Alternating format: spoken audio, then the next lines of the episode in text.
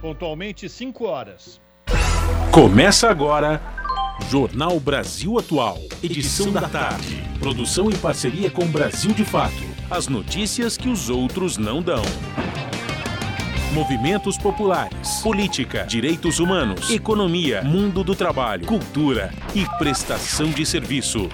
Jornal Brasil Atual. Edição da tarde. Hoje é segunda-feira, dia 30 de maio. Eu sou o Rafael Garcia, junto com Cosmo Silva, apresentando mais uma edição do Jornal Brasil Atual. E estas são as manchetes de hoje. Pesquisa FS, FSB-BTG aponta que com a saída de João Dória, ex-presidente Lula cresce cinco pontos nas intenções de voto e venceria a eleição presidencial no primeiro turno. Aumento da inflação pode mudar a intenção de voto de 3 a cada 10 brasileiros até o dia das eleições, no dia 2 de outubro. Segundo o Datafolha, entre os jovens de 16 a 24 anos, 51% indicam que, mudan que mudariam o voto em razão do avanço dos preços. Contra mensalidades nas universidades públicas, União Nacional dos Estudantes, a UNE, convoca protestos em todo o Brasil.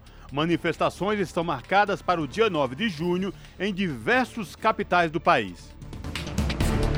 O Ministério Público Federal vai investigar apoio de siderúrgicas à ditadura. Um relatório aponta assinatura de rescisão sob mira de metralhadoras e outras ameaças contra trabalhadores. Refinaria privatizada descumpre promessa e mantém navios sem combustível na Bahia.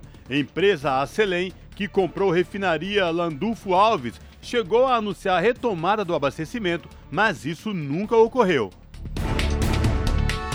O Código Florestal Brasileiro acaba de completar 10 anos, mas entidades e especialistas apontam que há pouco o que comemorar no período de vigência da legislação. E sobe no número para 91, uh, de, sobe o número para 91 os mortos pelas temporais em Pernambuco. Chuvas devem continuar em mais de 20 pessoas seguem desaparecidas.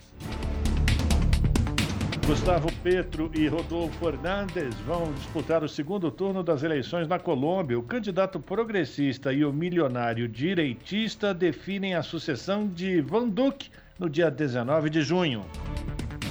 E contribuintes têm até esta terça-feira, dia 31 de maio, para enviar a declaração do imposto de renda à pessoa física deste ano, referente ao ano base de 2021. São 5 horas, 3 minutos, horário de Brasília. Participe do Jornal Brasil Atual Edição da Tarde por meio dos nossos canais nas redes sociais. facebook.com Rádio Brasil Atual Instagram, arroba Rádio Brasil Atual Twitter, arroba RA Brasil Atual. Ou pelo WhatsApp, o número é 11 96893 7672. Você está ouvindo? Jornal Brasil Atual, edição da tarde. Uma parceria com Brasil de Fato. Na Rádio Brasil Atual. Tempo e temperatura. E o tempo mudou aqui na capital paulista. A tarde desta segunda-feira é de tempo parcialmente nublado. Neste momento, os termômetros marcam 25 graus. Tem previsão de chuva com intensidade moderada forte durante o período da noite e da madrugada. Chuva mais generalizada. E a temperatura na madrugada fica na casa dos 19 graus. Em Santo André, São Bernardo do Campo e São Caetano do Sul, a tarde de segunda-feira é de tempo pouco nublado, 24 graus neste momento. Na região da BC Paulista tem previsão de chuva no período da noite e madrugada, chuva com intensidade moderada a forte e é uma chuva mais generalizada. A temperatura cai e fica na casa dos 18 graus na madrugada.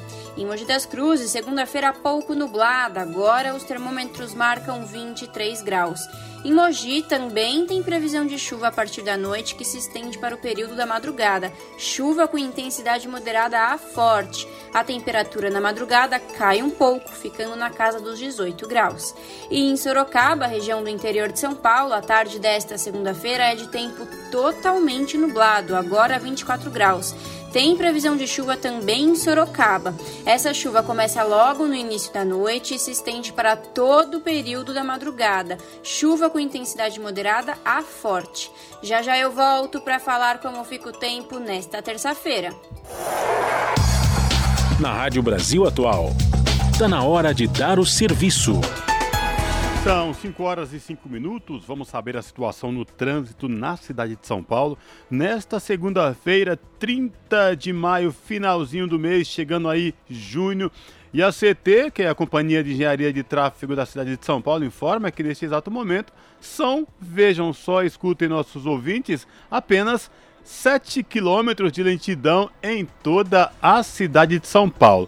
As regiões que apresentam maiores índices de lentidão sul, com 4 quilômetros de lentidão. E olha só, vendo daqui do estúdio da Rádio Brasil Atual, direto da Avenida Paulista, o trânsito sentido Consolação está fluindo tranquilamente e esta mesma situação se repete para quem vai no sentido do Paraíso, tá? E portanto, o trânsito, pelo menos aqui na Avenida Paulista, neste exato momento, 5 horas e 6 minutos, fluindo com tranquilidade para o motorista.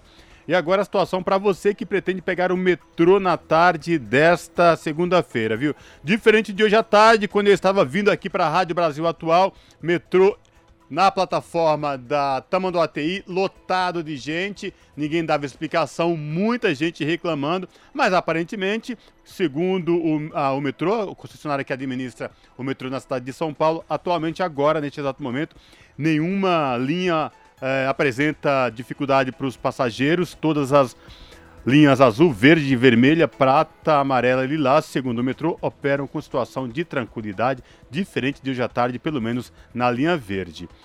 E esta mesma situação se repete nos trens da CPTM, que é a Companhia Paulista de Trens Metropolitanos.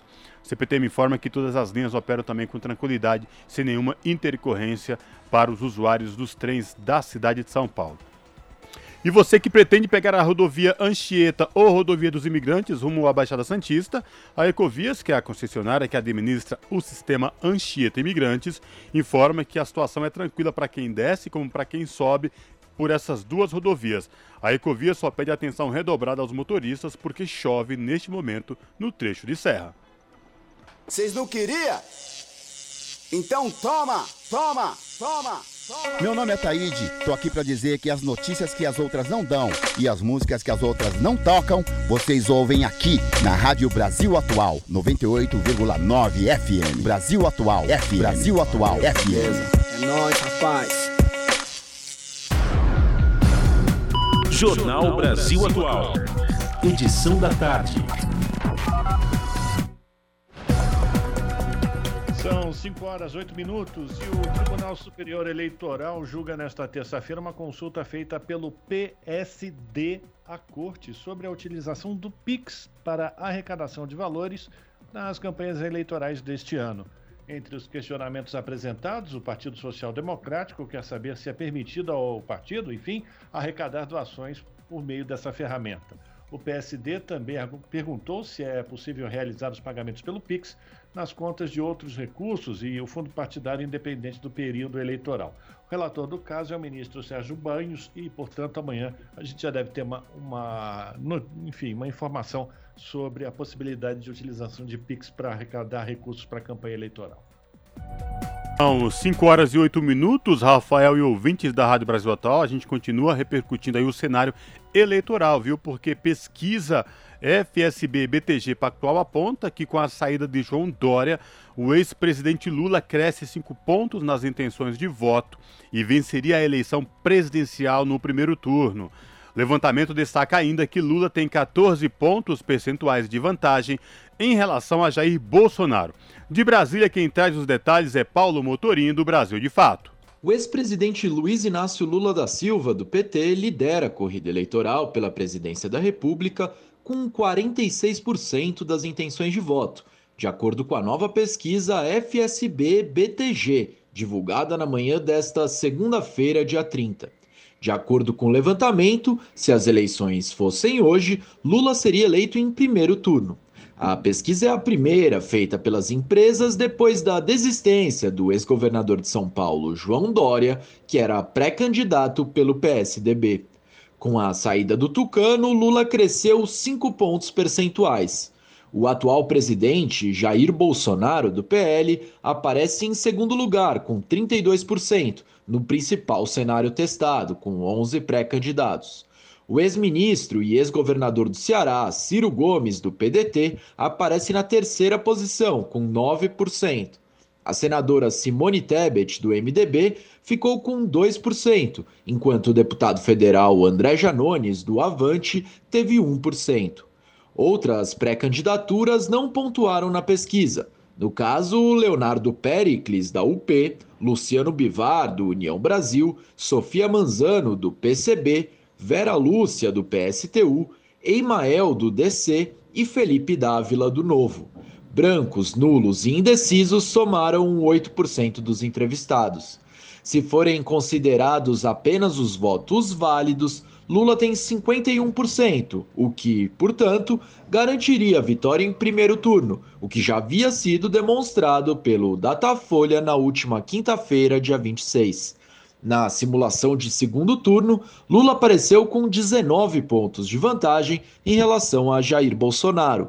O petista somou 54% das intenções de voto, contra 35% do atual chefe do executivo. A pesquisa ouviu 2 mil eleitores de 16 anos ou mais entre os dias 27 e 29 de maio. As entrevistas foram feitas por telefone. O índice de confiança do levantamento é de 95%. A pesquisa foi feita pelo Instituto FSB, contratada pelo banco BTG Pactual e registrada no Tribunal Superior Eleitoral sob o número de protocolo BR 03196 de 2022. De Brasília, da Rádio Brasil de Fato, Paulo Motorim. Muito bem, essa pesquisa FSB mostra a vantagem de 14, que mostra a vantagem de 14 pontos do ex-presidente Lula sobre Jair Bolsonaro, aponta poucos segmentos em que o atual presidente tem vantagem sobre o petista. De acordo com a estratificação do levantamento, o Bolsonaro ainda leva melhor sobre Lula no Sul e na população com renda mensal superior a cinco salários mínimos, mas mesmo assim dentro da margem de erro e também um, uma leve vantagem entre os evangélicos de Bolsonaro sobre Lula.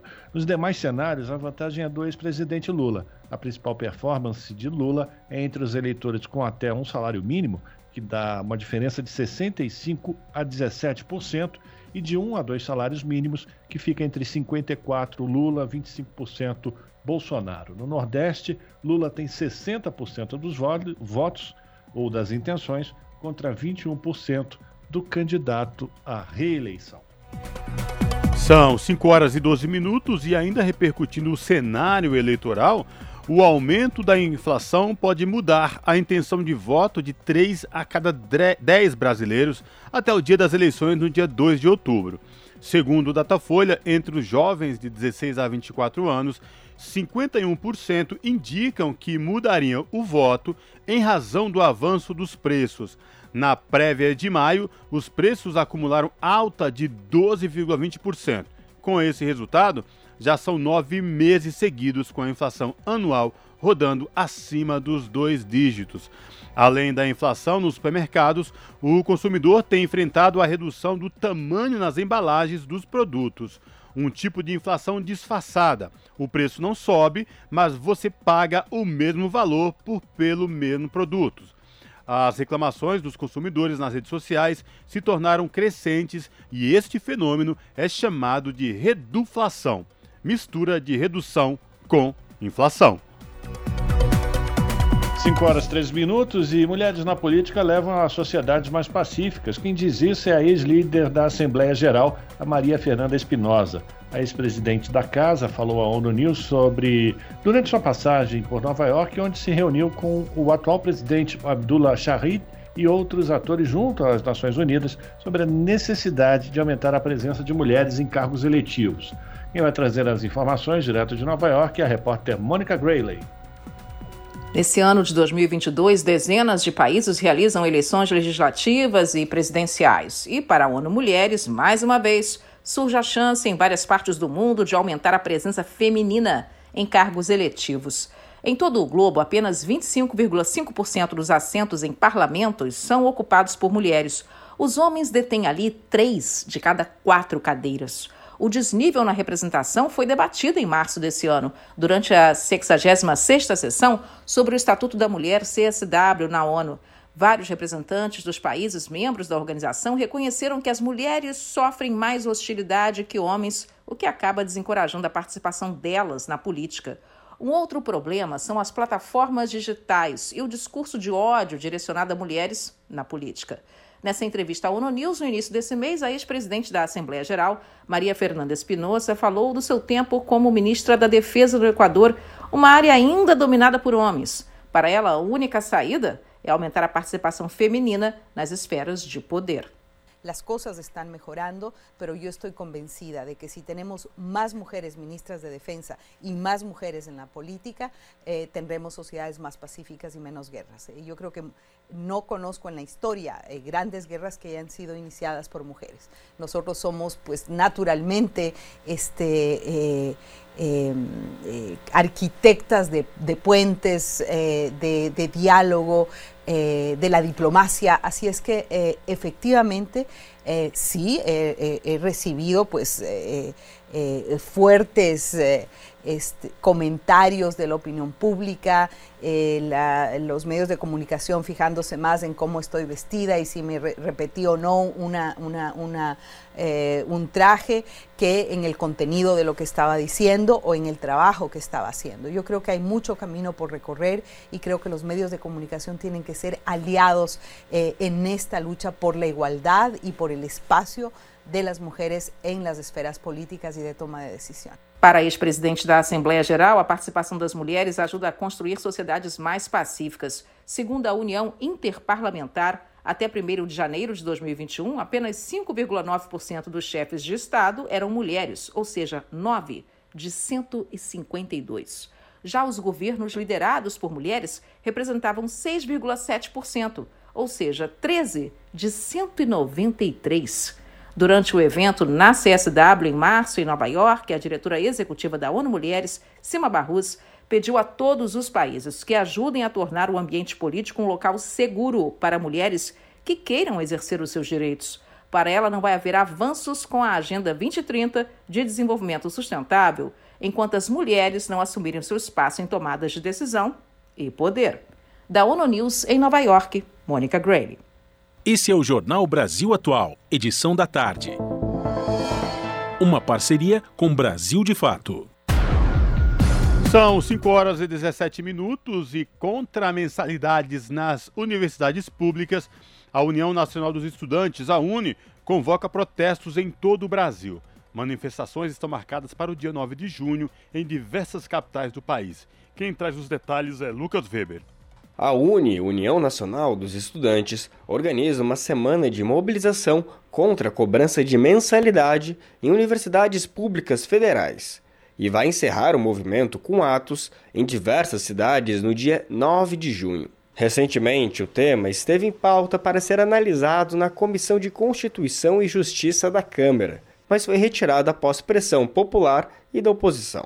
A proposta de emenda à Constituição de número 206 de 2019 prevê gratuidade no ensino superior público limitada a estudantes comprovadamente carentes. A definição de quem se encaixa no perfil ficaria a cargo das próprias universidades. Isis Mustafa, secretária-geral da UNE, afirma que estão previstas assembleias, comitês e debates ao longo de toda a semana até a data do ato nacional. Nas palavras dela, a mobilização é uma resposta necessária ao desmonte que o governo promove na educação. Além disso, ela afirma que a proposta serve aos interesses de privatização das universidades públicas. A intenção dessa proposta também é entregar, a privatizar, entregar a universidade pública na mão é, do capital financeiro, enfim, dos grandes conglomerados da educação privada. Para Isis Mustafa, a proposta de cobrança de mensalidade nas universidades públicas é um passo para excluir parte da população do ensino superior, dentro de um projeto de exploração das pessoas mais pobres. É uma higienização, sim, para, por um lado, né, manter a universidade né, no hall é, do interesse das grandes multinacionais, do capital financeiro, por outro lado, de é, submeter o nosso povo é, a manutenção da, da superexploração que nosso povo está colocado nas periferias. A militante ressalta que a mobilização tem papel fundamental para tentar frear o avanço da proposta de cobrança de mensalidade nas universidades públicas. De autoria do deputado bolsonarista General Peternelli, do PSL paulista, o texto teria admissibilidade analisada pela Comissão de Constituição e Justiça. Em caso de aprovação, a Câmara criaria uma comissão especial para analisar o mérito da proposta para depois levar o tema à votação em plenário. O relator da PEC, o deputado Kim Kataguiri, do DEM paulista, apresentou para ser favorável à proposta. Na justificativa, ele afirma que o direito fundamental da educação gratuita deveria se limitar à educação básica. Nas palavras do parlamentar, no ensino superior, o aluno já é adulto e muitas vezes pode conciliar trabalho e estudo. Para movimentos de defesa da educação, a ideia é explicitamente inconstitucional. E nota, a Uni alerta que a proposta é a porta de entrada para o fim da universidade pública e gratuita. No texto, a organização ressalta que investimentos são a solução para os problemas de ensino superior público no Brasil, e não cobrança de mensalidades. A Uni cita ainda dados da Associação Nacional de Dirigentes das Instituições Federais de Ensino Superior, que apontam mais de 70% dos estudantes com renda de menor igual a um salário mínimo e meio. De São Paulo, da Rádio Brasil de Fato, com reportagem de Nara Lacerda, locução Lucas Weber. E o nosso contato agora no Jornal da Rádio Brasil Atual é com o Vitor Nuzzi, o Vitor Nuzzi, que é repórter do portal da Rede Brasil Atual, redebrasilatual.com.br.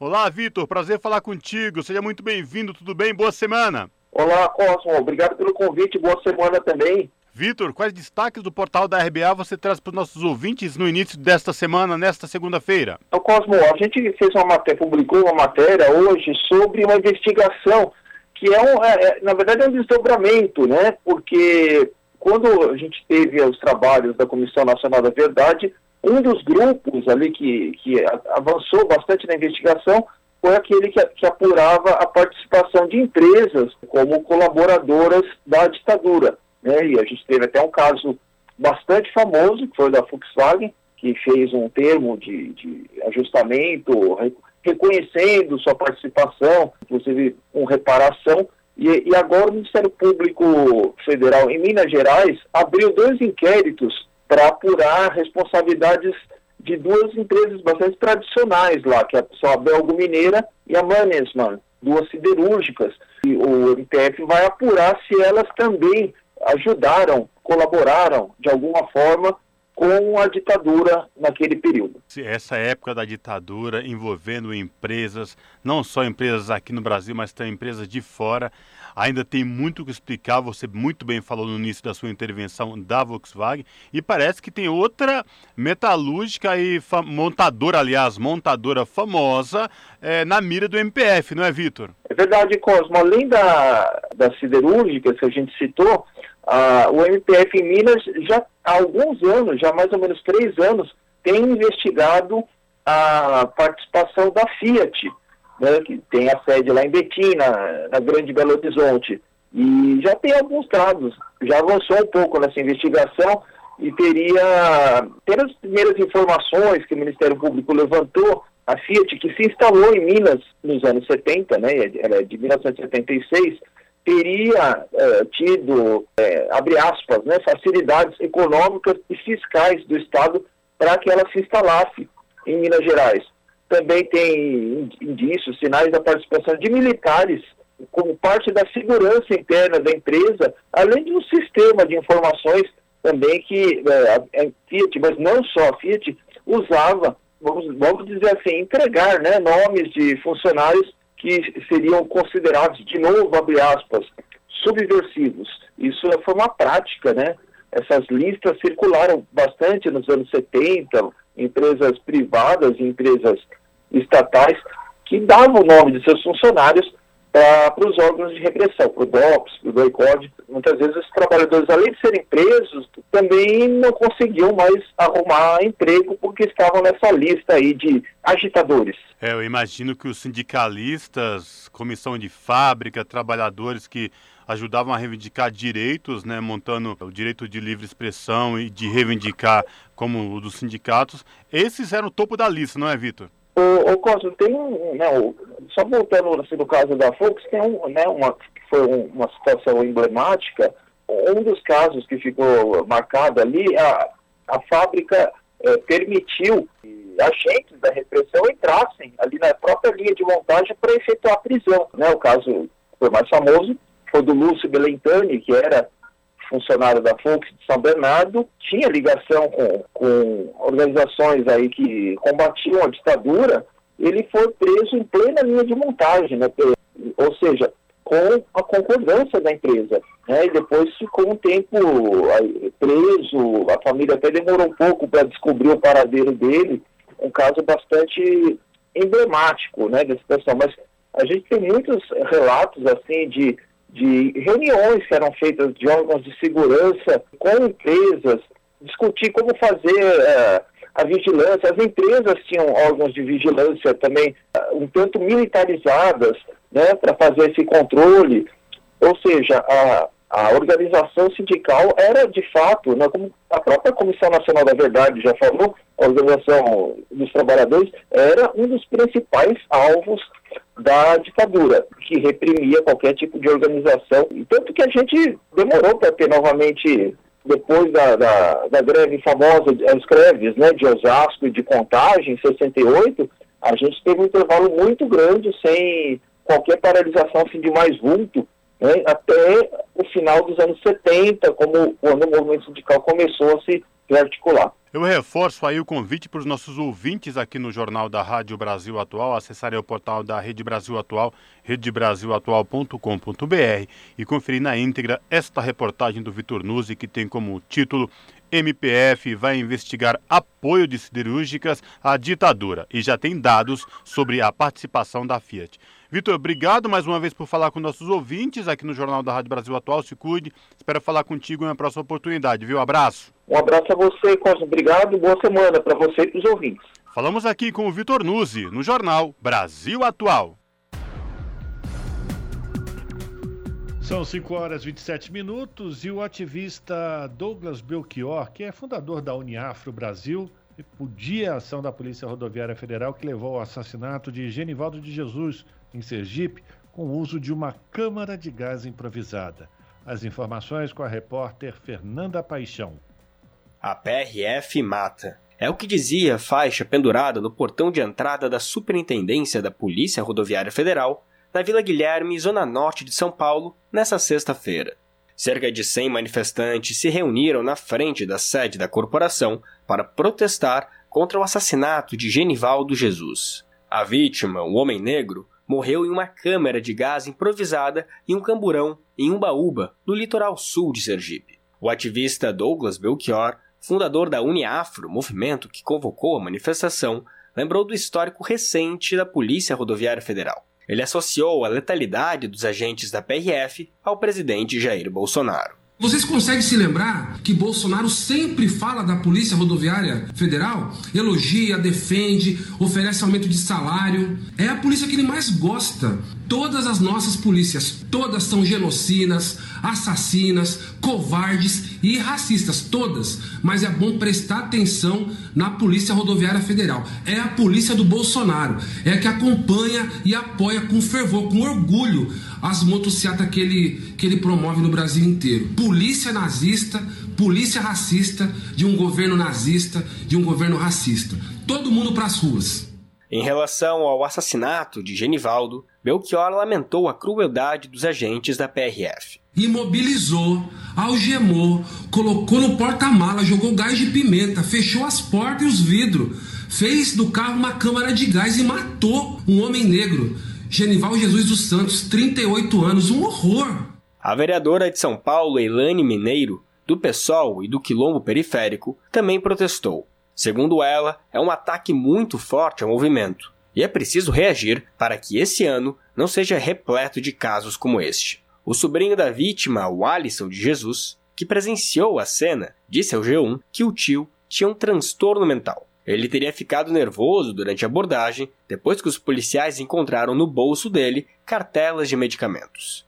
Em nota, a PRF afirmou que o homem resistiu à abordagem. Os agentes, então, teriam utilizado, segundo o texto, aspas, técnicas de imobilização e instrumentos de menor potencial ofensivo. Segundo a corporação, o objetivo era conter a agressividade da vítima, que passou mal no caminho para a delegacia. Na quinta-feira, dia 26, a PRF disse que instaurou processo disciplinar para avaliar o caso, e os agentes envolvidos no caso foram afastados das atividades. Da Rádio Brasil de Fato, com reportagem da redação em São Paulo, locução Lucas Weber. São 5 horas e 30 minutos. E especialistas em segurança pública explicam por que chacinas como a ocorrida na Penha, no Rio de Janeiro, têm efeito nulo no combate à criminalidade. Em entrevista ao Brasil de Fato, pesquisadoras Jaqueline Muniz e Carolina Grilo criticam a operação que causou dezenas de mortes. Do Rio de Janeiro, as informações com Caio Maia. Dezenas de mortes, escolas fechadas, comércio interrompido, comunidades inteiras paradas. O cenário descreve a chacina da Vila Cruzeiro, na Penha, zona norte do Rio, no dia 24 de maio. Essa mesma situação pode ser usada para falar sobre outros episódios que se repetem na cidade do Rio e em municípios vizinhos. É fato também que a chamada guerra às drogas segue sem o resultado a que se propõe, que é conter a criminalidade.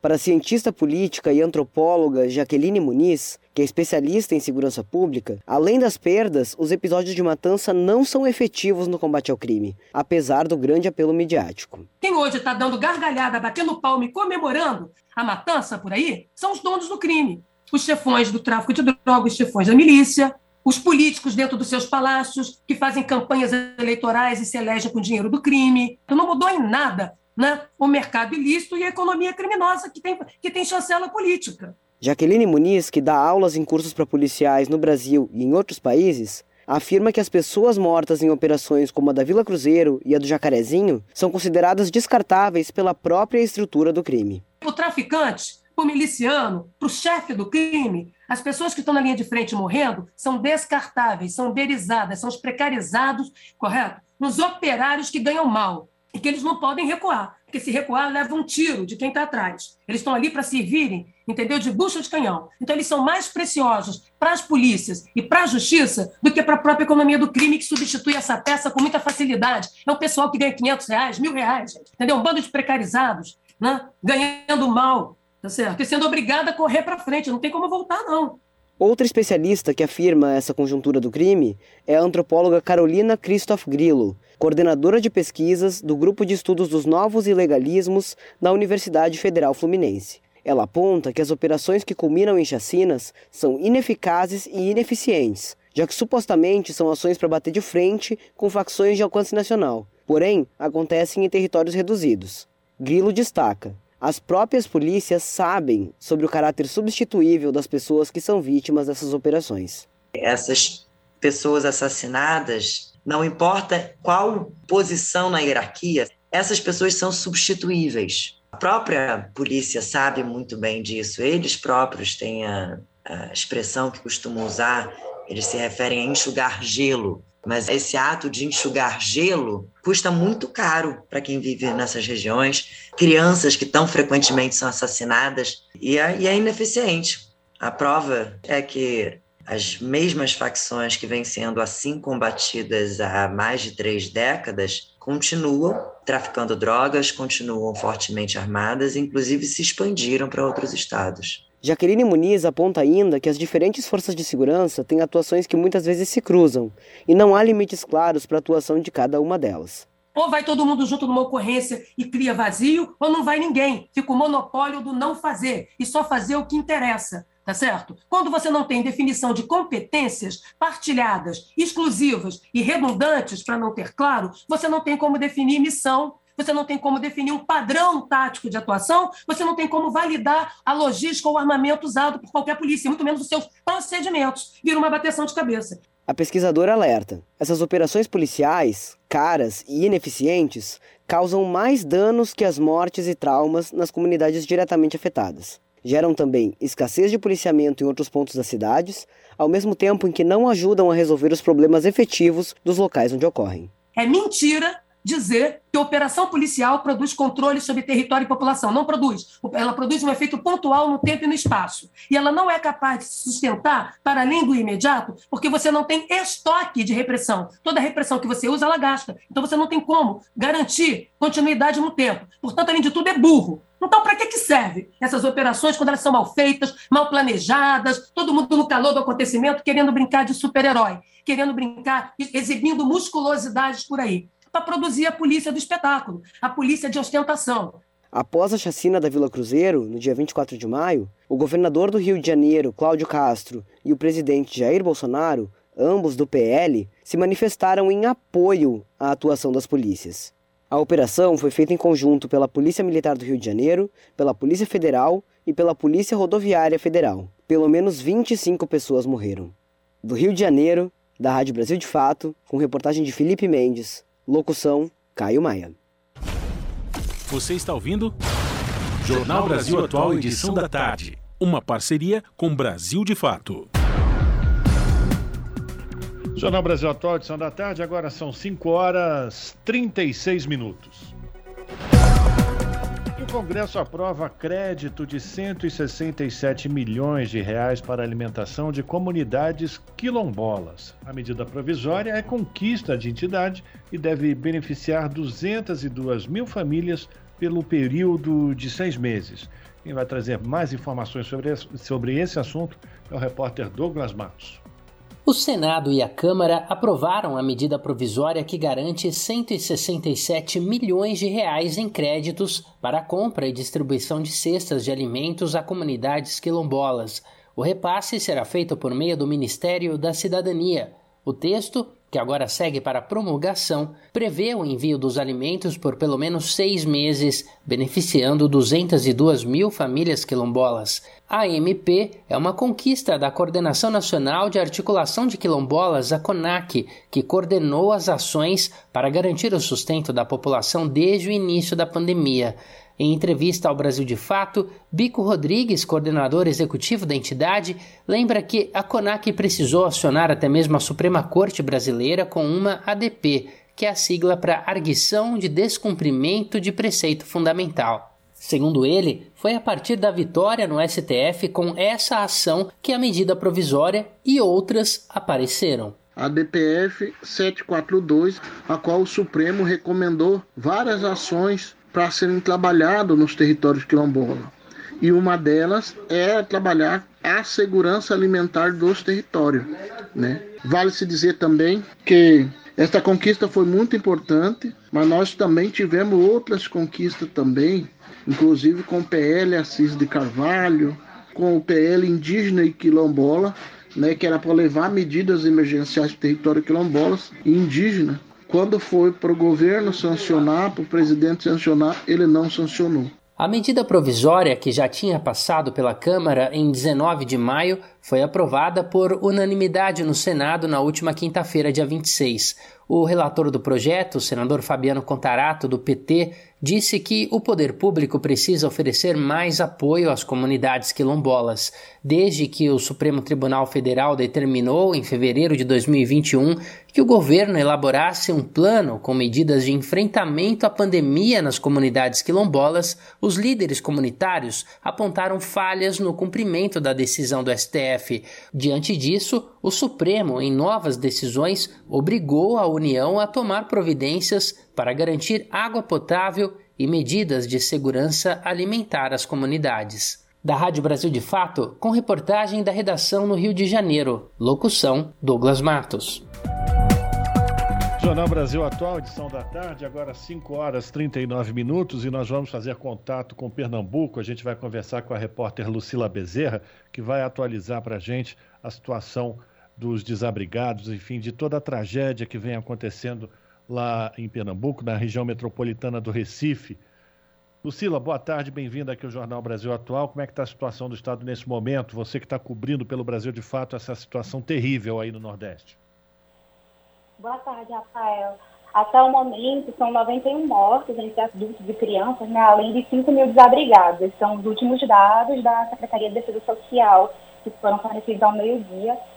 É, a situação ainda é de muita preocupação, né? Ainda existem pessoas que não foram encontradas, né, continuam desaparecidas, e muita mobilização por parte não só dos moradores e do poder público, mas principalmente de escolas, times de futebol, igrejas, é, terreiros, diversas pessoas estão se mobilizando para conseguir atender as demandas dessas pessoas, não só, principalmente de alimentação, né? Porque como muitas pessoas perderam suas casas e tiveram que buscar novos lugares para se abrigar durante as chuvas que continuam, né? Elas estão com uma necessidade muito grande de comidas prontas. Lucila Cosmo falando, boa tarde para você. E Lucila, como é que está a ação dos governos aí estadual e federal e as próprias prefeituras do entorno na, na região metropolitana de Recife? Há uma ação coordenada? É, já tem posicionamento do governo federal para ajuda? Como que está essa questão? Então, o governo do estado liberou 100 milhões de reais para ações de emergência, de busca, salvamento, obras urgentes e infraestrutura dos municípios, né? E aí isso ele vai coordenando junto com as prefeituras que estão realizando planos de contingência, né, para fazer, para abrigar essas pessoas que estão em residência também, garantindo a doação de alimentos e também coordenando alguns planos para a doação desses alimentos, né, e principalmente fornecendo o que é necessário, porque principalmente muitas pessoas perderam tudo. É, em relação ao governo federal, é, o presidente Jair Bolsonaro esteve aqui em Recife hoje pela manhã, ficou cerca de duas horas, sobrevoou as áreas atingidas e, e forneceu, né, é, falou sobre um plano em créditos extraordinários, né, voltado para o Ministério do Desenvolvimento Regional, para algumas ações de resposta e reconstrução. Mas também aproveitou esse momento para alfinetar um pouco o governo do Estado que não estava presente. E aí gera uma polêmica, principalmente porque o governador ontem, em uma entrevista coletiva, tinha informado que não ia acompanhar essa visita, porque não tinha sido comunicado, né? Porque isso foi soltado ontem através das redes sociais. Então, é, dentro do Estado existe alguma coordenação né, entre prefeituras e governo do Estado, mas do, do governo federal isso tem chegado, mas de uma forma um pouco desconectada dessas ações. Lucila, é o Rafael de novo falando com você. E a expectativa, qual, qual é a previsão da meteorologia? Há a possibilidade dessas chuvas continuarem ou voltarem a se tornar muito intensas e novos deslizamentos ocorrerem aí na região metropolitana do Recife, em Pernambuco? Então, segundo a Agência Pernambucana de Águas e Clima, que é a APAC, até o final da semana as chuvas continuam mais moderadas, né? não nesse nível intenso do que aconteceu da sexta para o sábado. E aí, no final de semana, deve se dissipar um pouco. Mas continua dentro desse alerta, né? Principalmente porque as barragens elas estavam num nível mais alto, os rios também estavam num nível mais alto, então são ações que são tomadas pra, de contingência, né? O Estado continua em alerta até que esses níveis das águas baixem. Perfeito. Bom, a gente convida então o nosso ouvinte, a nossa ouvinte aqui do Jornal Brasil Atual, a acompanhar o trabalho da Lucila Bezerra, que está lá em Recife, no Pernambuco, trazendo as atualizações e as informações sobre, enfim, tudo que está sendo feito para tentar minimizar os efeitos das enchentes que aconteceram na região metropolitana do Recife, os deslizamentos, infelizmente, mais de 90 pessoas mortas, mais de 20 pessoas desaparecidas, uma situação realmente muito tensa e todas as atualizações, o nosso ouvinte, a nossa ouvinte, acompanham acessando o portal do Brasil de Fato, brasildefato.com.br. Lucila, muito obrigado pela tua participação, um abraço para você e qualquer novidade, estamos aqui com os microfones abertos para você atualizar as informações, tá certo? Obrigada, Rafael. Obrigada, Cosmo. Um abraço. Conversamos com a Lucila aqui no Jornal Brasil Atual. Lucila Bezerra. As notícias que os outros não dão. Jornal Brasil Atual. Edição da tarde. Uma parceria com Brasil de Fato. São 5 horas e 44 minutos. O Código Florestal Brasileiro acaba de completar 10 anos. Mas entidades e especialistas apontam que há pouco o que comemorar no período de vigência da legislação. Entre os problemas apontados está a falta de transparência dos estados para divulgar dados referentes à regularização ambiental, além do baixo número de imóveis rurais com o cadastro finalizado, o que dificulta o monitoramento do cumprimento da lei. A reportagem é de Júlia Pereira. O Código Florestal Brasileiro completou 10 anos no último dia 25. A legislação estabelece regras para a preservação de florestas, como a regularização do uso do solo e da vegetação nativa existente nas propriedades rurais, o que pouco avançou desde maio de 2012. Uma análise feita pelo Centro de Sensoriamento Remoto da Universidade Federal de Minas Gerais revelou que nos últimos 10 anos do Código Florestal, somente 0,4% dos imóveis cadastrados no Sistema Nacional de Cadastro Ambiental Rural tiveram a análise finalizada.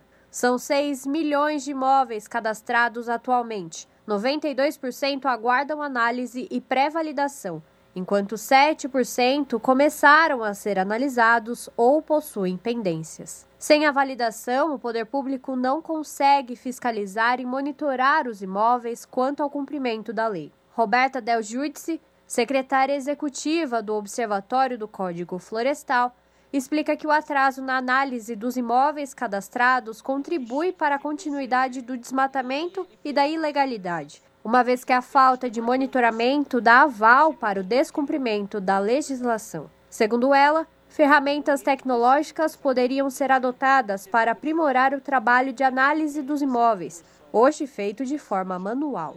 A gente sabe que são inúmeros cadastros, que é um trabalho difícil de ser feito, mas com planejamento, com o uso de ferramentas adequadas, a gente consegue acelerar essa validação. Esse número de 7,6% é, de imóveis é, sendo analisados, né, esse número é absurdo. Assim.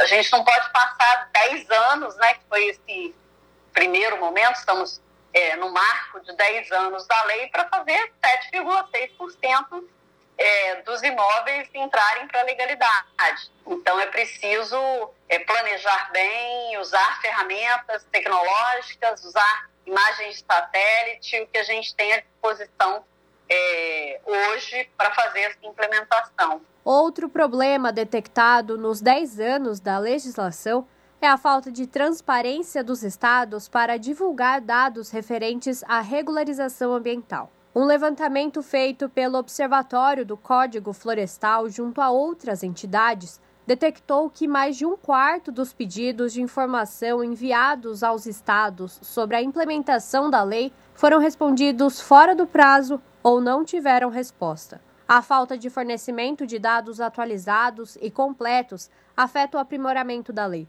assim como fere a própria democracia, aponta a secretária executiva da entidade. Falta de informação ela impede que sejam feitas é, que seja feito um planejamento eficiente para a implementação da lei.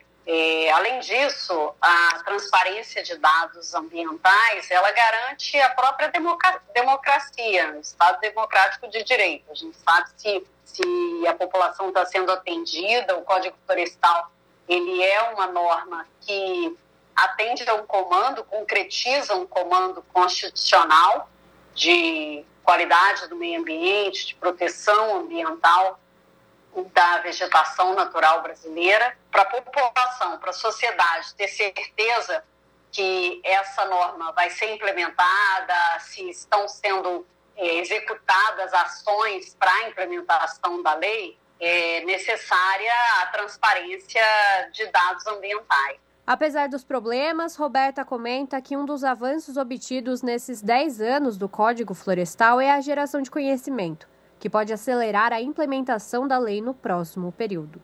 É, nesses primeiros 10 anos, é, nós conseguimos entender como é ocupado o meio rural brasileiro. A gente hoje sabe onde estão as áreas degradadas, onde estão as áreas conservadas, qual o tamanho desses imóveis, qual o tamanho do déficit é, de área de preservação permanente, de reserva legal.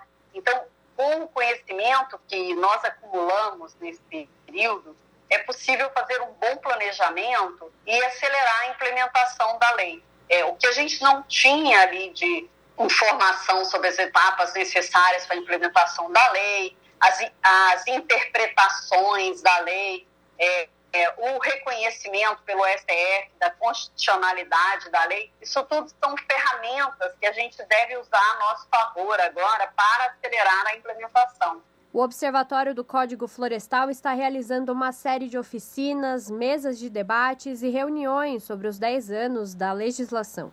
A programação vai até o dia 2 de junho. As informações estão disponíveis no site da entidade. Júlia Pereira, Rádio Brasil Atual e TVT. 5 horas e 50 minutos e marcas lideradas por mulheres buscam reduzir impactos ambientais da indústria da moda. Pequenos negócios investem na mudança pelo exemplo com a cultura do brechó e do reaproveitamento de tecidos. De Fortaleza, as informações com a repórter Camila Lima. Todos os anos, a indústria têxtil consome cerca de 93 trilhões de litros de água, o que significa 4% da captação mundial de água doce anual. Os dados são da Ellen MacArthur Foundation e os números são grandes mesmo, equivalem a algo em torno de 37 milhões de piscinas olímpicas. Sim, isso a cada ano. Só para se ter uma ideia do impacto gerado, são necessários, por exemplo, 2.720 litros de água só para fazer uma camiseta de algodão, mesma quantidade que uma pessoa consome em média em três anos. Por isso, hoje existem pequenos negócios que têm pensado alternativas para diminuir os impactos ambientais e incentivar um consumo mais consciente. Os brechós são um bom exemplo disso. Apesar de não serem novidade, foi mais recentemente que quebraram com a imagem ligada a produtos velhos. Tanto que a compra e venda online de usados cresceu 27% em 2020, contra uma queda de 23% no varejo como um todo. Como explica Luciana Valente, fundadora do Brechó Susco. A Susco é um brechó online onde você pode vender ou comprar peças incríveis de segunda mão com muita qualidade, né? Nada daquela, daquele estigma que a gente tem que brechó é um lugar escuro, sujo, com peças mofadas de forma alguma. A gente recebe seus desapegos, faz todo um controle de qualidade e coloca para vender para que outras pessoas também possam consumir essa moda de segunda mão. E o impacto do brechó da Luciana vai além do consumo de peças de segunda mão. O impacto socioambiental sempre esteve presente aqui na marca. A nossa suscolinha, por exemplo, ela começou sendo uma embalagem feita com resíduo têxtil. Então a gente faz a coleta de, de empresas que produzem resíduo têxtil e a gente transforma isso em embalagem para que ela possa ser reutilizada por outras pessoas. Consumir de brechó e consumir uma peça usada, você faz com que uma nova peça não seja produzida, tendo impacto socioambiental também. E a gente relata tudo isso na etiqueta de cada pedido, falando quanto você conseguiu economizar em média, tanto em gás carbônico quanto em água em cada pedido. Além dos brechós, pequenas marcas também têm colocado na premissa de seus negócios a questão ambiental, mesmo vendendo peças novas. Mari Figueira, que desde o início do seu negócio pensa em como pode diminuir os impactos negativos da indústria do fast fashion, explica como tem feito na sua loja de moda autoral. A gente usa materiais de origem natural, seja linho, algodão, viscose, e a gente tem um plano interno também de redução de impacto de lixo. A gente tem modelagens desenvolvidas para fazer aproveitamento total dos tecidos. A gente produz brindes com os refugos.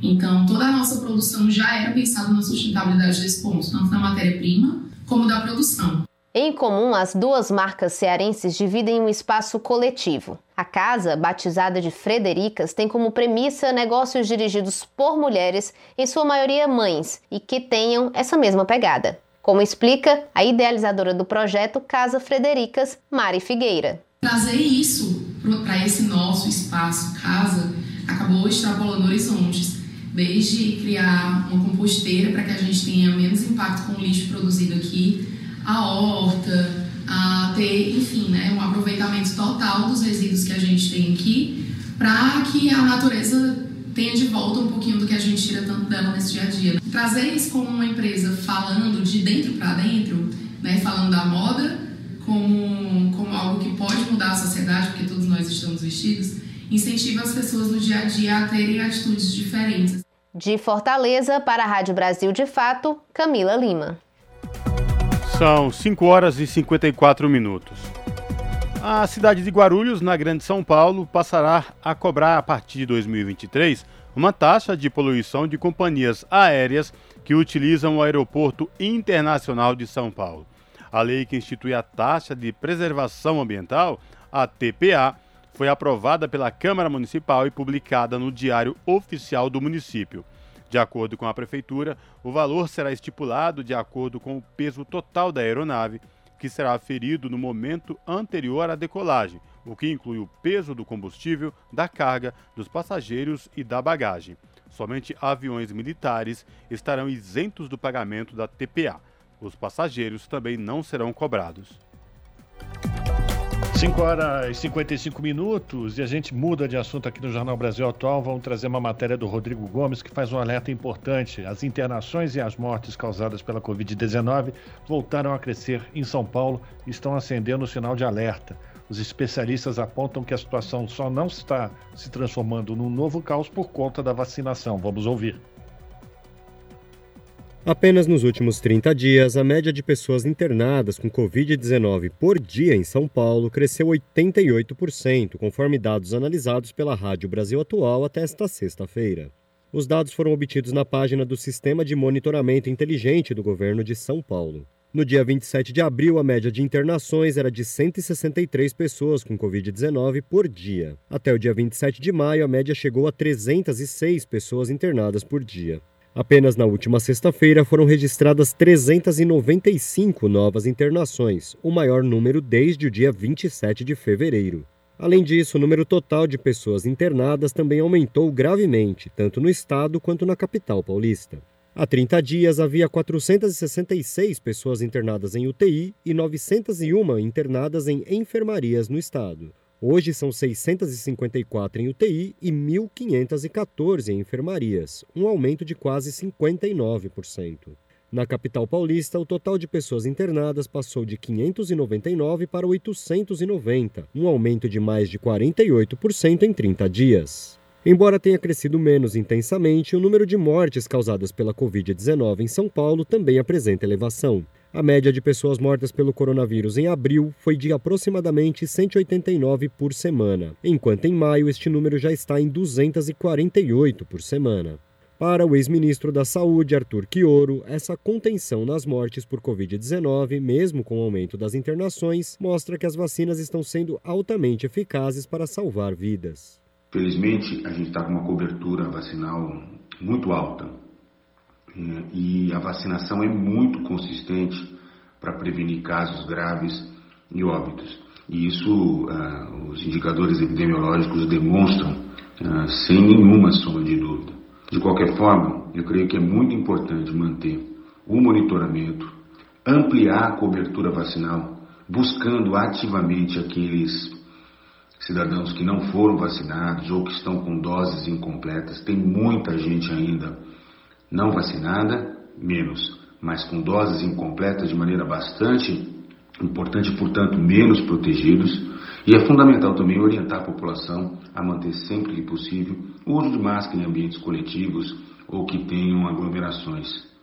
O infectologista e professor do Hospital Universitário da USP, Gerson Salvador, destaca que está havendo subnotificação de casos, por isso só se percebe o agravamento com o aumento das internações. Por isso, ele defende que é fundamental que as pessoas se protejam, tanto com o uso de máscara em locais fechados ou aglomerados, quanto completando o esquema de vacinação contra a Covid-19.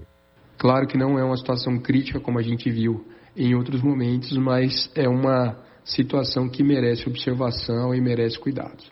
É, esse aumento ele se deve tanto a uma circulação do vírus não devidamente monitorada, né? as pessoas estão tendo mais casos leves, é, com poucos sintomas e com o advento dos testes rápidos, muitos casos de Covid não estão sendo notificados. Né? Então, o autoteste rápido ele acrescenta no cuidado, só que diminui as notificações. Além disso, a gente tem é, esses casos de maior gravidade, principalmente em pessoas que não estão completamente imunizadas. É, a gente tem observado uma verdadeira campanha de propaganda anti-vacina, né?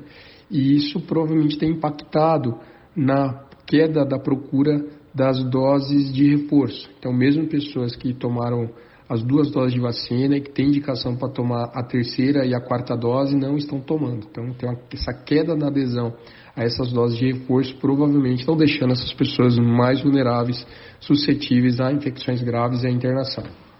Entre as 12 regiões do estado, as que apresentam maior aumento no número de novas internações são Araraquara, Barretos, Bauru, Campinas, Franca, Marília, Presidente Prudente, São José do Rio Preto e Taubaté, além da Grande São Paulo. Apesar disso, nenhuma medida de contenção dessa provável nova onda da Covid-19 está prevista no momento pelo governo de Rodrigo Garcia, do PSDB. No total, o estado de São Paulo já registrou 5 milhões e 500 mil casos de Covid-19, com 169.187 mortes desde o início da pandemia. O estado responde por mais de 25% das mortes ocorridas no Brasil, embora tenha cerca de 22% da população do país o que mostra que, assim como o governo de Jair Bolsonaro, o combate à pandemia pelo governo de João Dória, do PSDB, foi um fracasso e muito pouco assentado na ciência. Rodrigo Gomes, Rádio Brasil Atual e TVT. Rádio Brasil Atual. Para sugestões e comentários, entre em contato conosco por e-mail redação@jornalbrasilatual.com.br ou WhatsApp DDD 11 96893 7672. Acompanhe a nossa programação também pelo site redebrasilatual.com.br.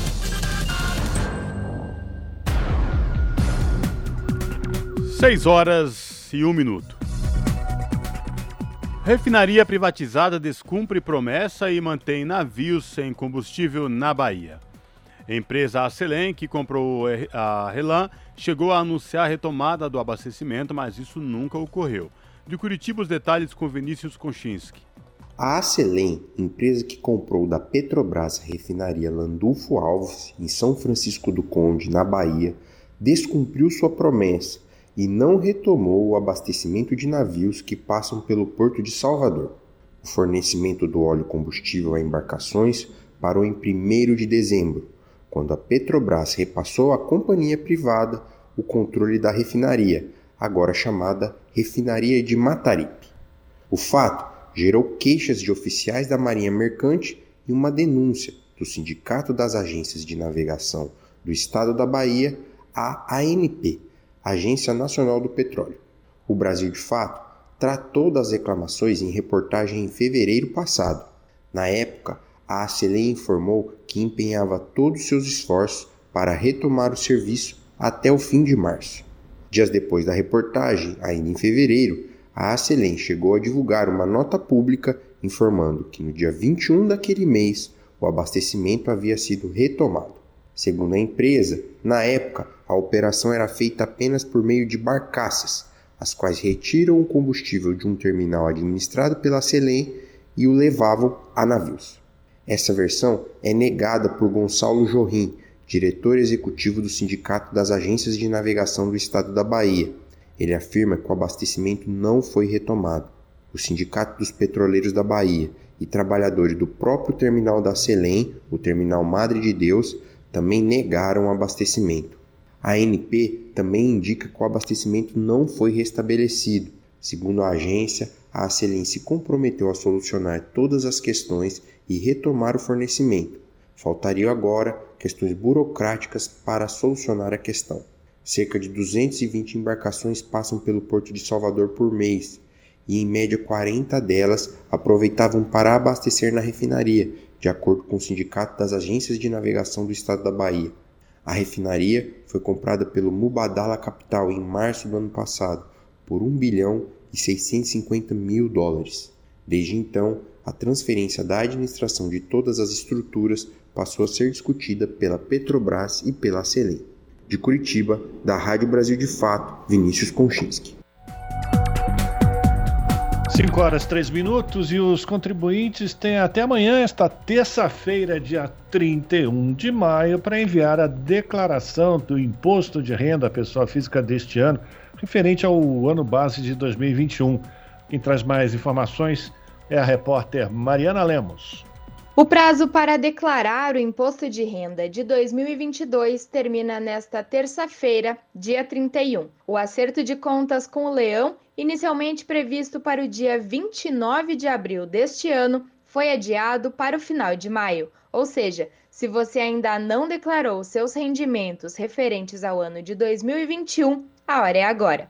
Para declarar, você precisa fazer o download do programa Meu Imposto de Renda no seu computador ou baixar o aplicativo no seu celular ou tablet. No estado de São Paulo, quase 2 milhões de contribuintes ainda não declararam seus impostos à Receita Federal. A expectativa é que o fisco receba cerca de 10,9 milhões de declarações. Aqueles que não enviarem suas declarações podem ser multados e até ter problemas com o seu CPF. Caso você realize a declaração após o prazo final, a multa prevista é de 1% ao mês, contando a partir do dia 1 de junho.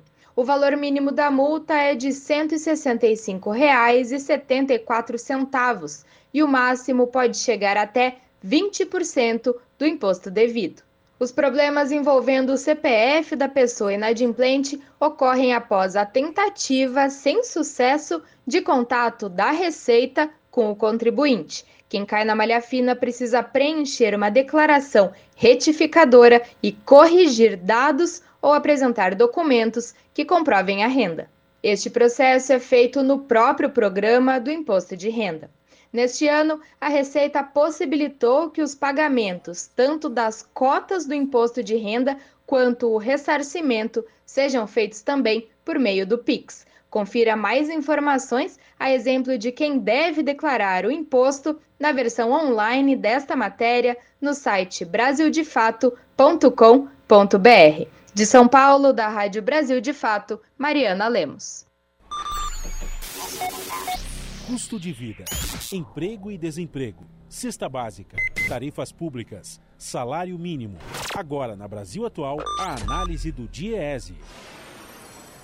No Jornal Brasil Atual, a participação de Fausto Augusto Júnior, que é o diretor técnico do DIEESE. Fausto faz uma avaliação da proposta que foi enviada pelo governo, uma proposta de reforma do imposto de renda. Lembrando que amanhã é o último dia da declaração do imposto de renda. Fausto, esse projeto que o governo enviou ao Congresso, ele traz algum tipo de avanço? Sua avaliação dessa proposta entregue pelo governo? Quando a gente está nesse momento aí de entrega do imposto de renda, de fechamento da declaração, e lembrando a todos ali, né, amanhã é o último dia do prazo, não se esqueça, porque tem multa se você esquecer, a gente vai percebendo de fato o que, que tem significado o imposto de renda na vida das pessoas. O governo Bolsonaro não reajusta a tabela do imposto de renda desde o começo do seu mandato. Para você ter uma ideia, nós estamos falando ali em torno de quase 25% de defasagem. Ou seja, hoje a gente tem aí um limite ali na casa de 1.903. Se isso fosse corrigido, a gente estaria com um limite de 2.284. É bastante a diferença, é mais imposto, pra, principalmente para os assalariados, e mais imposto principalmente para aqueles que de alguma forma já nem deviam estar pagando mais. Qual que é o problema aí de você não reajustar a tabela? Quando você não reajusta a tabela, você, na verdade, acaba ampliando o número de trabalhadores que acabam pagando imposto de renda, em vez de você reduzir o número de trabalhadores e ampliar é, o número dos ricos, aí, dos mais ricos pagando a tabela. Porque quando você tem o seu salário reajustado pela inflação, você vai entrando nessa tabela que, na verdade, deveria ser ano a ano atualizada pela inflação, algo que o governo Bolsonaro não fez. Por outro lado, a gente vê os absurdos de um imposto de renda aqui no Brasil, em que lucros e dividendos não são tributados, ou seja, a maior parte dos assalariados acabam pagando algum tipo de, de alíquota sobre imposto de renda, e a maior parte aí dos grandes empresários, daqueles que abocanham boa parte da fatia da riqueza do país, pagam imposto quase nenhum. É, essa é uma distorção bastante grande que precisava ser alterada e que neste governo não aconteceu, nem sequer foi de fato efetivado algum debate sério sobre essas questões. Quando a gente olha para tudo isso, a gente vai vendo o quão desigual é. O imposto de renda é importante, é importante porque é uma das principais formas de você, de certo modo, equilibrar aí a questão do, do, do imposto sobre a pessoa, sobre a renda principalmente, e tributar os mais ricos Mas no Brasil a gente faz o oposto. A gente tributa o assalariado, tributa fortemente a classe média e não tributa os mais ricos, que aí ficam isentos, em especial pelos lucros e dividendos. Quando a gente olha para tudo isso, a gente vai vendo a distorção do nosso sistema tributário, tributa, tributa muito mais sobre o consumo do que a renda, e mesmo quando tributa a renda, acaba tributando mais os assalariados do que o empresariado, do que os mais ricos. Né, vamos lembrar que o atual presidente tinha prometido uma faixa de isenção na casa dos 5 mil reais, e muito longe de algo parecido é o que está tramitando no Congresso, e além disso, você, você vai tirando, né, porque a proposta deles, inclusive, é, aumentava, colocava de um lado, mas tirava do outro, porque acabava com o desconto simplificado. Quando a gente olha para essas várias, esses vários exercícios que o atual governo vai fazer, nada mais é do que ali a, uma espécie aí de um, de um arremedo ali para você colocar uma questão em discussão para dizer que fez, mas na prática, na prática não fez, porque nada disso de fato andou e os brasileiros vão continuar pagando imposto de renda cada vez mais alto e continuam sem a tabela ser corrigida. O mínimo que se espera, o que se espera para este, para outros governos, é que a tabela seja corrigida de maneira a partir da, parte da inflação. Por exemplo, é, nós estamos passando aí momentos muito sérios com relação à inflação. Esse, esses 12 meses aí estão chegando alguma coisa em torno de 12 ou acima de 12%.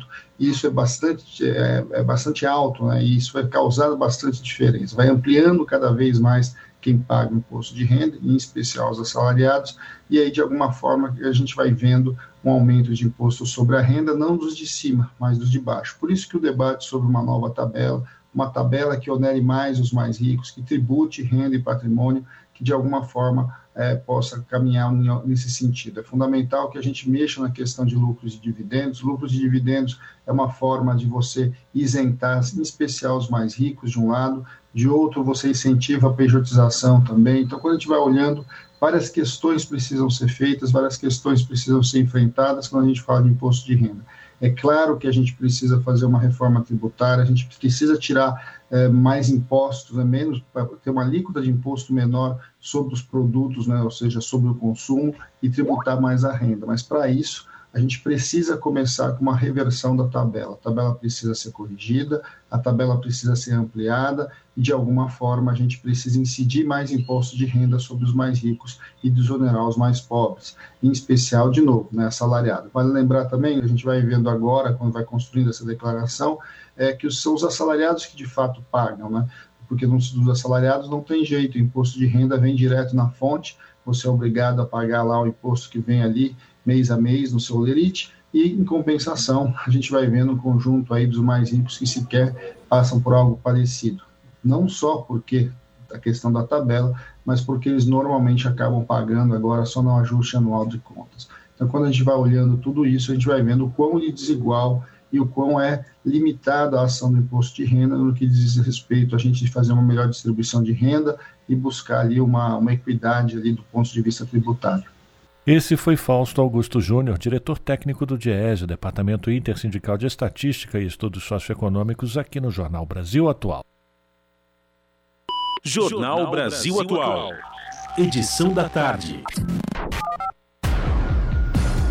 São 5 horas e 12 minutos. O Tribunal do Júri da Justiça Federal condenou na sexta-feira o produtor rural e ex-prefeito Antério Mânico no caso do assassinato de fiscais do Ministério do Trabalho em 2004 em Unai, Minas Gerais. Com a decisão dos jurados, foi estabelecida a pena de 64 anos de prisão. Mônica poderá recorrer da sentença em liberdade. O novo julgamento foi realizado após o Tribunal Regional Federal ter anulado, em 2018, a primeira sentença do caso, na qual o fazendeiro foi condenado a 100 anos de prisão sob a acusação de ter sido o mandante do crime, que ficou configurado como homicídio contra três fiscais e um motorista, por motivo torpe e sem possibilidade de defesa das vítimas. No dia 28 de janeiro de 2004, os auditores Erastótenes de Almeida Gonçalves, João Batista Soares Lage e Nelson José da Silva, mais o motorista do Ministério do Trabalho, Ailton Pereira de Oliveira, foram assassinados durante uma fiscalização rural no município de Unai. Os auditores apuravam uma denúncia relacionada à prática de trabalho análogo à escravidão. Desde então, a data marcada, o Dia do Auditor Fiscal do Trabalho.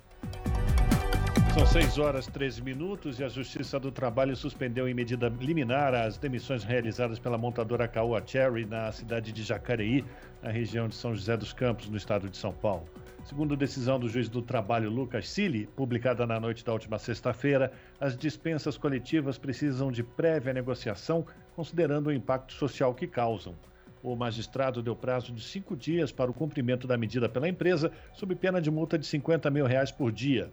No começo do mês, a montadora anunciou o fechamento da fábrica para readequação para montagem de veículos elétricos e reabertura somente em 2025 e com isso comunicou a demissão de mais de 580 trabalhadores da linha de montagem.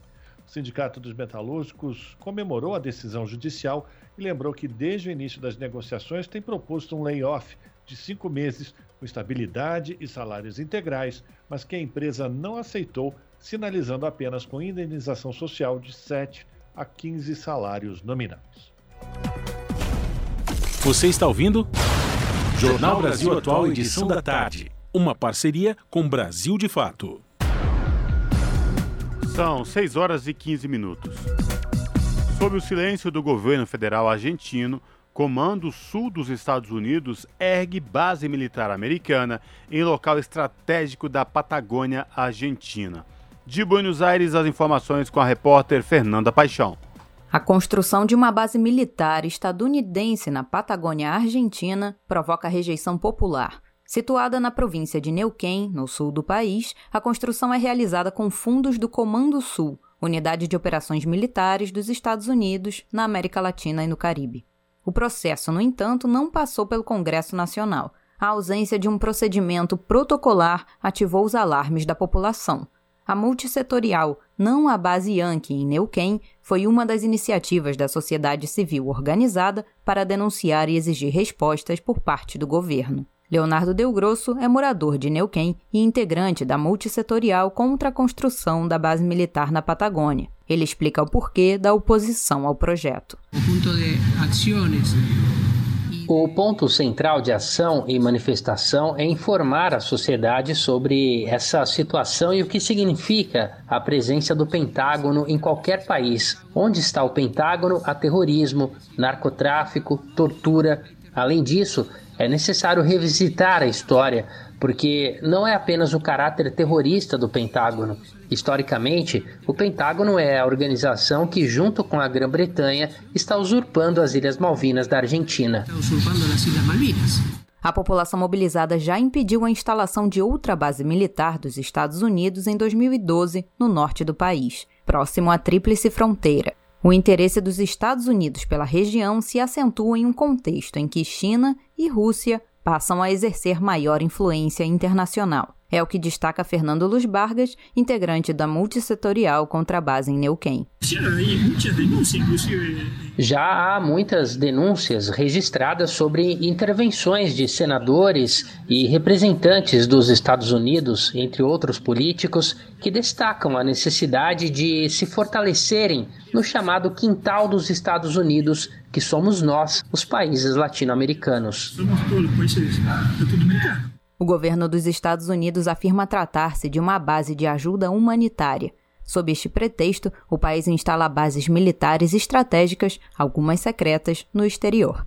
Elza Bruzoni, historiadora e especialista em geopolítica, estuda o tema e vem denunciando o risco da expansão militar dos Estados Unidos em outros territórios. A chefa do Comando Sul, Laura Richardson, visitou a Argentina em abril deste ano. Richardson se reuniu com o ministro de Defesa, Jorge Tayana, e discutiram sobre cooperação militar. Consultado pela reportagem, o ministério negou ter relações com a construção da base dos Estados Unidos em Neuquén. O governo de Neuquén tampouco esclarece a motivação para a instalação da base estadunidense e ainda não respondeu aos processos judiciais abertos pela sociedade civil. De Buenos Aires para a Rádio Brasil de Fato, Fernanda Paixão. São 6 horas 18 minutos e Michelle Bachelet encerrou a visita à China, destacando a complexidade da situação dos direitos humanos. A alta comissária da Organização das Nações Unidas foi em missão a convite do governo e em Guangzhou falou sobre os avanços que a nação tem feito para aliviar a pobreza extrema. Michelle Bachelet afirmou que demonstrou ao governo sua preocupação com medidas antiterrorismo que foram aplicadas na região autônoma de Xinjiang Uigur, de, de Lisboa. A repórter Leda Letra da ONU News traz mais informações. A alta comissária da ONU para os Direitos Humanos, Michelle Bachelet, conversou com jornalistas na noite deste sábado, hora local em Guangzhou, na China, ao terminar a sua missão pelo país. A coletiva de imprensa foi virtual devido às restrições impostas pela Covid-19.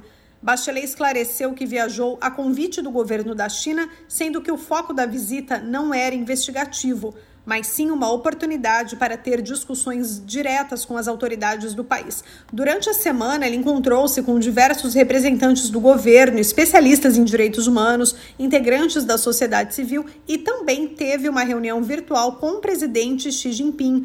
I have raised questions and concerns about the application of counterterrorism and de-radicalization measures under broad application. A alta comissária da ONU afirmou ter exposto as suas questões e preocupações sobre a aplicação de medidas antiterrorismo na região autônoma de Xinjiang Uigur. Michelle Bachelet demonstrou às autoridades chinesas a sua preocupação com os impactos nos direitos do povo uigur e de outras minorias muçulmanas. Ela destacou ser importante checar de fato tendências de extremismo violento, alegações de uso da força e tratamento cruel. A representante da ONU disse ter encorajado o governo a fazer uma revisão de todas as medidas antiterrorismo para garantir que as ações cumprem com os padrões internacionais de direitos humanos. Aos jornalistas, Bachelet declarou ainda que seria presunçoso da parte dela encapsular a total complexidade da situação de direitos humanos da China em um só discurso. Ela aproveitou para destacar outros tópicos que observou durante a visita, como o alívio da fome e a erradicação da pobreza extrema, dez anos antes da meta prevista, que, segundo Michelle Bachelet, são enormes conquistas da China. Da ONU News em Lisboa, lê da letra. São 6 horas e 21 minutos. A eleição presidencial da Colômbia terá segundo turno entre esquerda e direita. Gustavo Petro ficou em primeiro com 40,4% dos votos, seguido por Randolfo Hernandes, que recebeu 27,9% dos votos. Segundo turno está marcado para o dia 19 de junho. Quem traz mais informações é Rodrigo Chagas. A Colômbia vai realizar o segundo turno das eleições presidenciais entre esquerda e direita. No pleito geral deste domingo, dia 29, a chapa esquerdista Pacto Histórico, com Gustavo Petro e Francia Marques, saiu na frente com pouco mais de 40% dos votos. Já a chapa Liga Anticorrupção, com Rodolfo Hernandes e Marelen Castilho, conquistou cerca de 27% das participações nas urnas. Mais de 18 milhões de votos foram registrados, representando 47% do eleitorado colombiano. O voto na Colômbia é facultativo e impresso. O processo deste ano superou a participação nas eleições presidenciais de 2014, que contou com cerca de 40% de comparecimento. Apesar de aparecer como terceiro colocado nas pesquisas de opinião, Rodolfo Fernandes da Liga Anticorrupção surpreendeu. A chapa abriu vantagem de quase 5 pontos percentuais sobre Fico Gutierrez, da equipe pela Colômbia, que era considerado favorito para disputar o segundo turno. Hernandes apoia sua campanha no discurso de combate à corrupção, como o próprio nome da aliança sugere, e se coloca como uma alternativa à chamada velha política. Ele é engenheiro civil e dono da HG Construtora, com um forte discurso contra os movimentos insurgentes. Rodolfo Hernandes assegura que teve familiares sequestrados no passado pelas Farc e pelo ELN, Apesar de basear sua campanha na luta contra a corrupção, Hernandes enfrentará um julgamento no dia 21 de julho, acusado de corrupção no período em que foi prefeito da cidade de Bucaramanga. Já a chapa Pacto Histórico com Petro e França propõe combater a fome, reativar as negociações de paz com setores insurgentes e investigar os casos de violência contra líderes sociais e camponeses. Além disso, pretende reconhecer o direito ao território dos povos indígenas e quilombolas, além de diversificar a base econômica do país, com uma perspectiva de desenvolvimento sustentável. O segundo turno na Colômbia está marcado para o dia 19 de junho.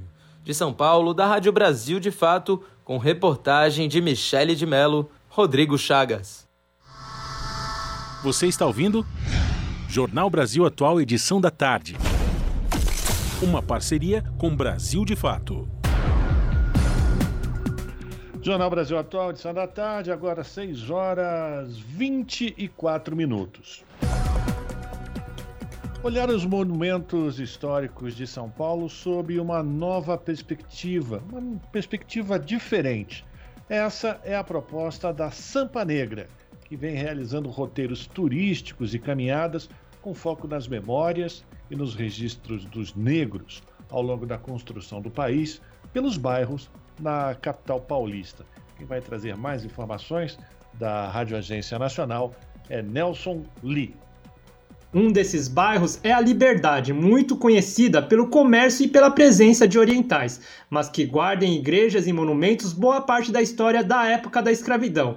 Na região fica o antigo Pelourinho. Isabela Santos, idealizadora do Sampa Negra, explica a origem do nome do bairro da Liberdade. O local era palco de julgamentos e execuções de pessoas consideradas criminosas pela coroa portuguesa, pessoas que em sua grande maioria eram negras. Então as pessoas ficavam ali em volta daquele martírio ali, gritando liberdade, né? Liberdade. E aí quem eram corpos que não tinham liberdade, as vidas cerceadas de liberdade naquele momento? Então é por isso que o bairro tem esse nome. E infelizmente, pelo apagamento da história, pouquíssimas pessoas conhecem. Isabela pretende levar os projetos de turismo para outros estados brasileiros. Ela destaca outro projeto semelhante, o Conectando Territórios no Rio de Janeiro. E ela levou a gente para a pequena África, que é a região ali do Cais do Valongo e do samba da Pedra do Sal, um dos sambas mais conhecidos no centro do Rio de Janeiro, né? Na região da Gamboa, região portuária ali. Então, ela conta um pouco sobre a relação do trabalho, quem são as pessoas e de onde vinham é, parte das pessoas pretas que foram trazidas e escravizadas no Brasil, que como é que essas famílias é, cresceram e continuam ali hoje, idade, uma outra relação de trabalho e vivendo, mas vivendo hoje, mas também trazendo as riquezas do antes, né?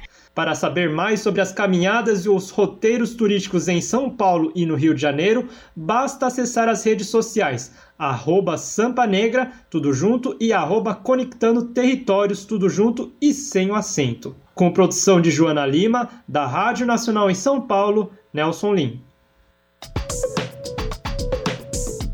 Rede Brasil Atual, Rádio Brasil Atual, TVT e Brasil de Fato em defesa do consumidor. Em iniciativa conjunta com o Instituto de Defesa do Consumidor, apresentam IDEC Responde, com Igor Marchetti, especialista em direito do consumidor. Quais são as regras para fazer a troca de produtos, seja porque ele não serviu ou porque apresentou um defeito? A respeito da troca de produtos, é importante afirmar que o Código de Defesa do Consumidor ele prevê a possibilidade de troca apenas no caso de defeito, vícios do produto. No caso de troca por tamanho, número, não há uma previsão do Código de Defesa do Consumidor nesse sentido. Entretanto, é, caso a loja se prontifique a ter uma política de troca, né, ela informe, inclusive, comercialize essa política de troca, forma que eles, caso o consumidor adquira um produto, pode trocar no prazo de 30 dias, 40 dias, ela passa a se vincular a essa política e isso é, vincula a oferta. Então, o consumidor pode, a partir de então, exigir forçosamente que seja cumprido o prazo estabelecido nessa política. Rede Brasil Atual, Rádio Brasil Atual, TVT e Brasil de Fato em defesa do consumidor. Em iniciativa conjunta com o Instituto de Defesa do Consumidor, apresentaram IDEC Responde. Na Rádio Brasil Atual. Tempo e temperatura. Na capital paulista, a terça-feira será nublada, com poucas aberturas para o sol e previsão de chuva com intensidade moderada durante todo o dia. A máxima será de 20 graus e a mínima de 14 graus. Nas regiões de Santo André, São Bernardo do Campo e São Caetano do Sul, a terça-feira também será de tempo nublado, com previsão de chuva a qualquer momento. A temperatura cai, máxima de 19 graus e mínima de 14 graus. A terça-feira na região de Mogi das Cruzes será totalmente nublada nublada e chuvosa. Tem previsão de chuva com intensidade moderada forte durante todo o dia. Aquela chuva que vai e volta, com temperatura máxima de 19 graus e mínima de 14 graus. E na região de Sorocaba, interior de São Paulo, a terça-feira será nublada, sem aberturas para o sol tem previsão de garoa isolada, não vai chover. A temperatura que dá uma caída, máxima de 20 graus e mínima de 16 graus. Larissa Borer, Rádio Brasil Atual. Muito bem, a gente termina aqui mais uma edição do Jornal Brasil Atual, que teve trabalhos técnicos de Fábio Balbini na produção, a Juliana Almeida e a Letícia Holanda. Na apresentação, Cosmo Silva e esse que vos fala, Rafael Garcia. Você fica agora com o papo com o Zé Trajano. Depois, pela TVT, canal 44.1 digital, sinal aberto para toda a região metropolitana de São Paulo, você acompanha as notícias com o seu jornal e depois Central do Brasil. Nós voltamos amanhã, a partir das 5 da tarde, com mais uma edição do Jornal Brasil Atual. A todos um bom final de segunda-feira, se cuidem e até lá!